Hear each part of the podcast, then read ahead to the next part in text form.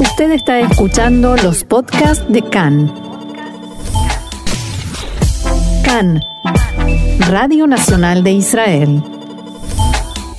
Y volvemos aquí con nuestro segundo bloque de CAN en español. Estábamos escuchando ahí eh, Yatzan Ulirkod, eh, salimos a bailar de Adurbanim, un poquito de música disco para, para tratar de aumentar un poquito la alegría en este comienzo de semana. Y ya nos encontramos en línea con Jack. Jack, eh, ¿me escuchaste? Habla Johnny Meta. Sí, ¿qué tal? ¿Cómo estás, Johnny? Bien, ¿tú? Muy bien.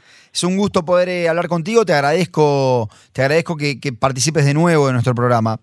A ver, Gracias por la invitación. Eh, lo, lo, principal y lo, lo, lo, primero que quería consultarte o que quería hablar con vos, contigo, era sobre estas 20 semanas de, de marcha. Eh, como disparador simplemente, pero me gustaría saber cuál es tu, opinión o tu balance de estas 20 semanas, pero como disparador simplemente, hoy leíamos una noticia en la cual eh, los organizadores de la marcha hablaban de que temían que se había perdido el momentum, que, que, capaz que se estaban hablando demasiados temas en la marcha, no está enfocada más en la reforma, sino que también hay otros temas. Eh, ¿Crees que esto afecta a la marcha, afecta capaz al movimiento?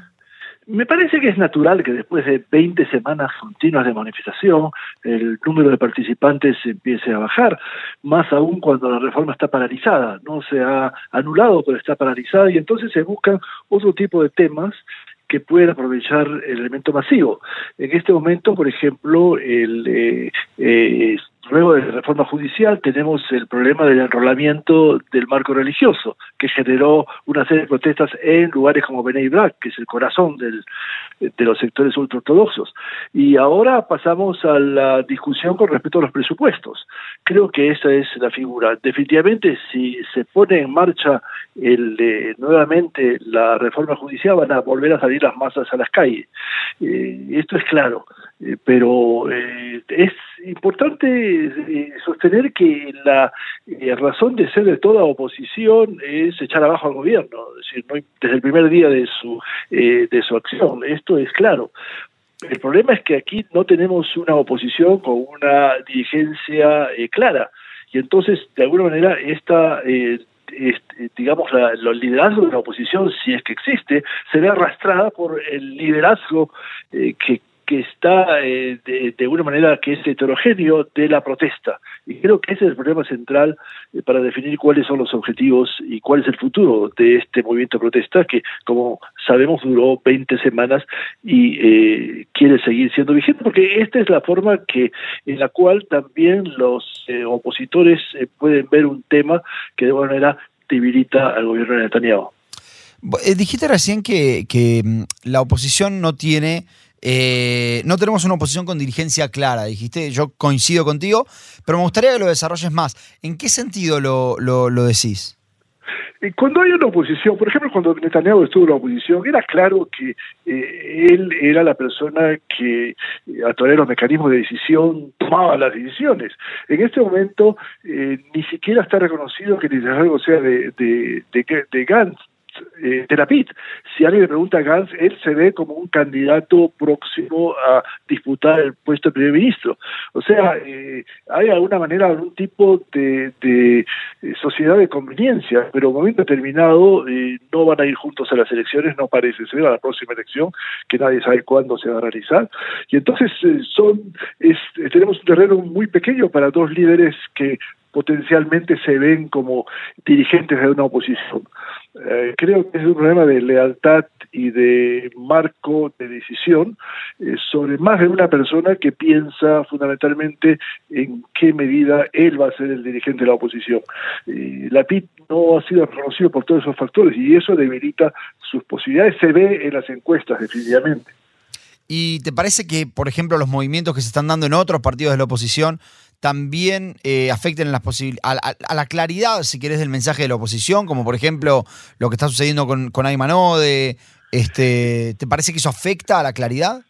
Tenemos varias crisis aquí. Eh, si tocaste ya el punto del sector árabe, Ayman Ode, eh, que decidió planteó, anunció que no se va a presentar a próximas elecciones. Aquí hay un elemento muy interesante que tiene dos perspectivas. Una, la posibilidad que él definitivamente decida retirarse de la vida política, pero me parece que todavía está joven para eso. Y la otra, que se rumorea y que puede ser necesariamente eh, analizada, es eh, cumplir el sueño que él siempre tuvo, es que exista una nueva alternativa de un partido eh, árabe y judío al mismo tiempo, es decir, algo que no ha tenido precedentes. Han habido partidos eh, árabes que fueron apéndices de Mapai o del laborismo en los años 60, eh, pero en este momento se habla de la posibilidad de que él pueda organizar en conjunto con una dirigencia judía, un partido que aproveche también la votación árabe, que es el 20% de la población, y que pudiera surgir una alternativa.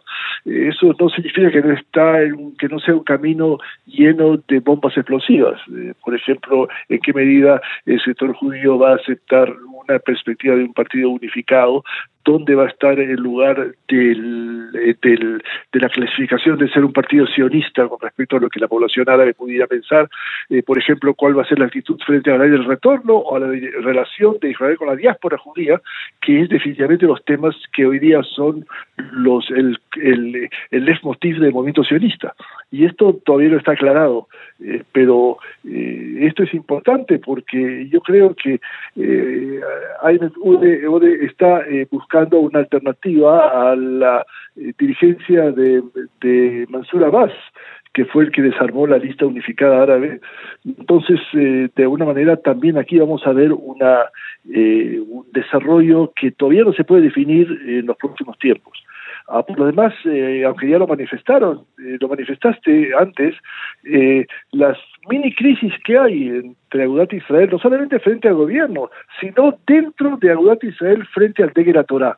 El hecho que eh, el ministro de Vivienda Goldfluff insiste en que se le otorgue otros 600 millones de shkalim, eh, no para construir viviendas, sino para fortalecer la red religiosa de educación, sobre todo para bloquear o intentar obviar la exigencia del, ministro, del Ministerio de Educación, que es que los que reciben presupuestos, los colegios deben tener eh, estudios eh, de la, lo que estudios generales importantes, como matemáticas e inglés, que les permitan tener eh, los instrumentos para poder integrarse al mercado laboral, algo que definitivamente eh, no está dispuesto a aceptar y que Netanyahu le prometió que no hay ningún problema con respecto, pero las promesas electorales no son siempre las que se ponen en juego después de la elección. Eh, lo fascinante es ver el socio eh, del, de Agudat Israel, eh, que es Tegel Torah, con Gafni, es el presidente, se puede llamar así, o el coordinador de la Comisión de Finanzas de la, de la Knesset, que es el tema que más eh, eh, por el cual luchó Gafni y por lo menos hace algún tipo de apoyo muy tibio a la exigencia de Israel sin eh, eh, integrarse en la, el planteo de Goldsmith de que no va a votar en favor del presupuesto. No lo hemos escuchado eso de, de, de Gaffney. De verdad que tenemos aquí grupos de, de, crisis interna. Lo mismo con el caso de Otzma Yehudit de Benfir, que su perspectiva está dirigida no solamente a que focalizó un público importante en la Galilea y en el Negev, eh, quizás da un marcha atrás con respecto a los asentamientos que básicamente el, el reino de Smutrich. Eh, y entonces eh, el planteo es también de Benvir contra Smutrich, no solamente eh, frente a la exigencia eh, a Netanyahu. De manera que si pudiéramos todavía agregar que hay otra perspectiva también con respecto a lo que ahorita el ministro de Asuntos Especiales o de, um, de alguna manera de, proyectos especiales eh, va a tener frente a lo que eh, se planteó eh, a otros ministerios. creo que son más crisis internas que las crisis entre oposición y, y, gobierno. Y me parece que esto es algo muy importante y si podemos agregarle que el potencial de caída del gobierno no está dado en la de la oposición, sino en las crisis internas y creo que esto es algo que debemos realizar, que por el momento parece eh, ser claro que va a pasar el presupuesto. No pienso que hay ningún partido que va a intentar votar en contra del presupuesto, eh, porque tanto Netanyahu depende de los factores como eh, Ben Smutrich y, demás, y ellos también dependen de Netanyahu, de manera que hay una situación de de múltiple necesidad. La pregunta es, en el marco de mediano plazo, eh, cuál va a ser, eh, a dónde lleva estas exigencias, sobre todo el caso de Benkvir, que lo veo como factor fundamental de alguien que en un momento determinado puede decir, eh, me he fortalecido suficientemente como para dejar el gobierno y lanzarme a la vida independiente. No hay que olvidarse que hay un abismo y posible de, de, una manera de, acortar entre las promesas que Benfir hizo y lo que la población de, sobre todo en la Galilea y en el Negev y también seculares que votaron por él por las promesas de mayor seguridad y lo que pasa en la realidad. Te, tengo, tengo muchas preguntas para hacerte respecto de esto que comentaste ahora, pero voy a ir en orden capaz. La primera que te quiero preguntar era, nosotros veníamos comentando o veníamos analizando que a diferencia del gobierno anterior, este gobierno era un gobierno mucho más homogéneo. Entonces eso era lo que supuestamente nos iba a, evitar que estemos al borde de elecciones constantemente, como venimos estando desde el año 2019. ¿Qué, qué, es lo que pasó en el medio? Porque pareciera ser que ideológicamente eran eh, homogéneos, pero ahora no lo son tanto. ¿Qué es lo que pasó? ¿O son temas de egos? El tema eh, es muy eh, claro. Es decir, el gobierno anterior había una heterogeneidad con respecto a la ideología pero había algo que los mantenía muy sólidos y era eh, no Netanyahu, es decir, eh, intentar evitar que Netanyahu vuelva al poder. Lo que sucede es que después de la elección, con la victoria de Netanyahu, eh, se juntan partidos que son homogéneos en cuanto al planteo ideológico, aparentemente, pero luchan por el mismo electorado. En el gobierno anterior, cada, cada partido de los ocho que, los, que integraban la coalición tenía su propio electorado. Aquí el electorado puede fluir de un lado a otro, es decir, personas que votaron por Bekvir pudieran votar por Smotrich o a la inversa, o inclusive por el Likud. Ninguno de estos partidos, eh, quizás salvo SAS y Agudat Israel o el Frente de la Torá, tienen asegurado su electorado. El resto es un electorado que fluye básicamente y entonces los partidos quieren demostrar que ellos son los fuertes en la coalición y ellos han logrado la mayor cantidad de presupuestos y de proyectos y entonces la lucha es interna eh, es claro que una persona que eh, ha votado por un partido eh, digamos, en la oposición, salvo en algunos casos, difícilmente va a poder cambiar su, su votación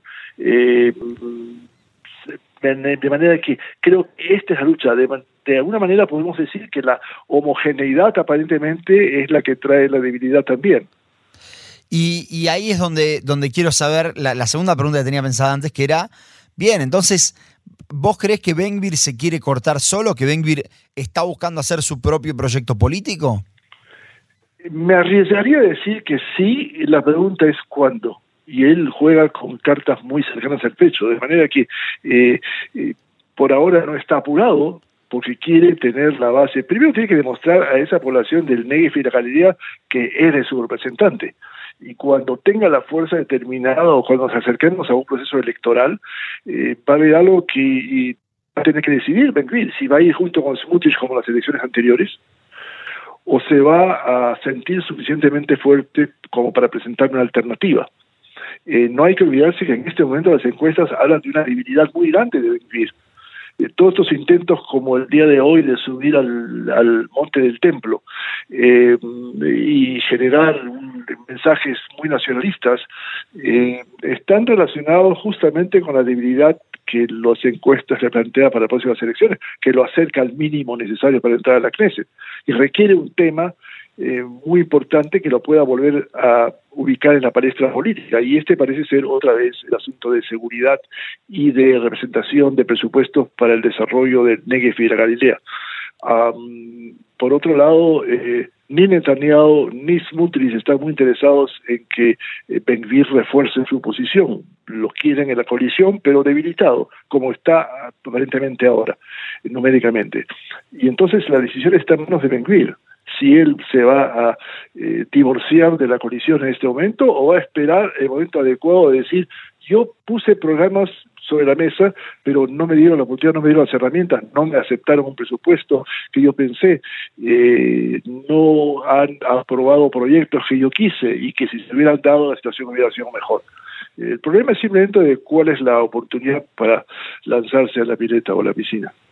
Claro, y, pero en ese sentido, eh, Netanyahu no debería estar un poco más como. Porque todos sabemos que la función de Netanyahu es quedarse en el poder. Él no está especulando con mañana ser canciller. Eh, Absolutamente. Entonces, en ese sentido, existe la posibilidad de que haya un acercamiento, por ejemplo, de Netanyahu, que se habló en un momento de Netanyahu a, este, por ejemplo, Gantz para sacar a las partes más radicalizadas del gobierno. Me parece que depende de Gantz y no tanto de Netanyahu. Es decir, Netanyahu está, por supuesto, interesado en que estos elementos extremistas no estén en gobierno. Quiero recordar que la declaración de la, economista principal del Ministerio de Finanzas, del Ministerio de Finanzas eh, eh, que planteó que ese tipo de, de eh, de aumento de presupuesto para los sectores religiosos van a crear estas en los próximos años, es algo que Netanyahu, que tiene mucho conocimiento de economía, sabe perfectamente. La situación de la, lo que vendría a ser el estatus crediticio de Israel también está en juego. Y una serie de factores más. El hecho de que no ha sido invitado por Biden a visitar Estados Unidos, que para él es un golpe muy serio, y parece ser que no lo va a hacer todo el tiempo que la reforma judicial esté presente, aun cuando no se implemente. Eh, todos estos elementos tienen un peso importante.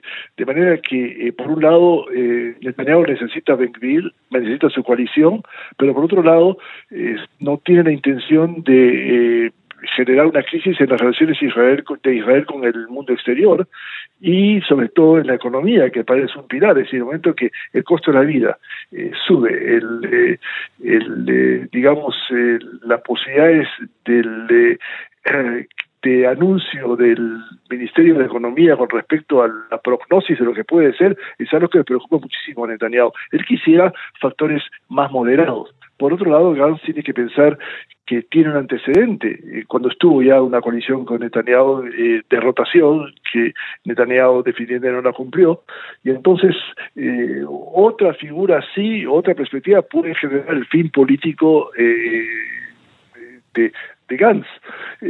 Por otro lado, si Gantz se plantea como una alternativa, tiene que jugar la alternativa de la oposición hasta todo hasta el máximo eh, posible. Por otro lado, su posición de aceptar las discusiones con respecto a las conversaciones eh, bajo la tutela del presidente de la República, cosa que en la no pocos medios de las protestas eh, lo están eh, le están exigiendo dejar esas negociaciones porque es simplemente eh, cubrir básicamente las intenciones de Netanyahu ah, de mantenerse en el poder le genera una serie de dudas.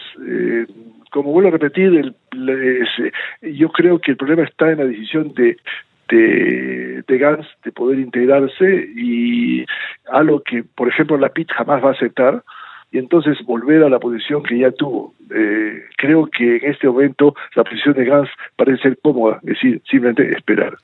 Y ahí, por ejemplo, vos comentabas este tema de, que lo comentamos hoy en las noticias también, las diferentes protestas que hubo, protestas que hubo en la casa de Gantz y de Lapid, diciéndoles, bueno, terminen con las negociaciones. Y ahí es donde te quiero consultar para ir de nuevo al tema de las protestas.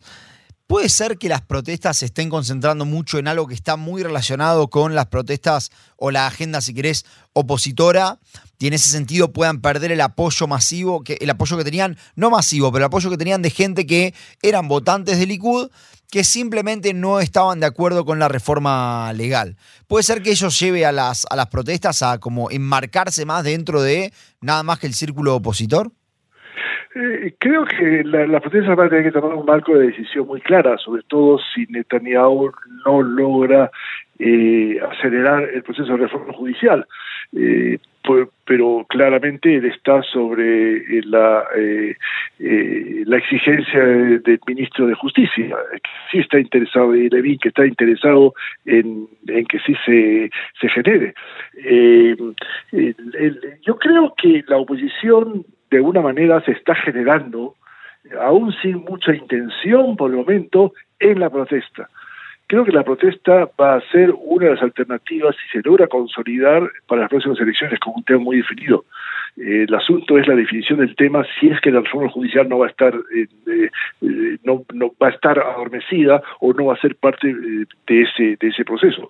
Ah, tienen que buscar un tema, pero en este momento creo que la PIT y, y, Gantz no hubieran soñado con sacar decenas de miles de las calles durante 20 semanas y entonces tampoco ellos lo hicieron, fue una cosa espontánea que de alguna manera ellos se subieron al tren para poder aprovechar este movimiento de protesta. Este movimiento de protesta va a tener que tener una serie de decisiones. El problema es que no tiene un liderazgo unificado, eh, tiene una eh, eh, un número muy grande de organizaciones con temas muy distintos y planteos, desde aquellos que hablan, como planteaste, solamente con respecto a la reforma judicial y otra, aquellos que ven que no, este es un movimiento de protesta que tiene como finalidad algo mucho más que evitar la reforma y convertirse en un movimiento de oposición al gobierno de Netanyahu en un término de mediano plazo.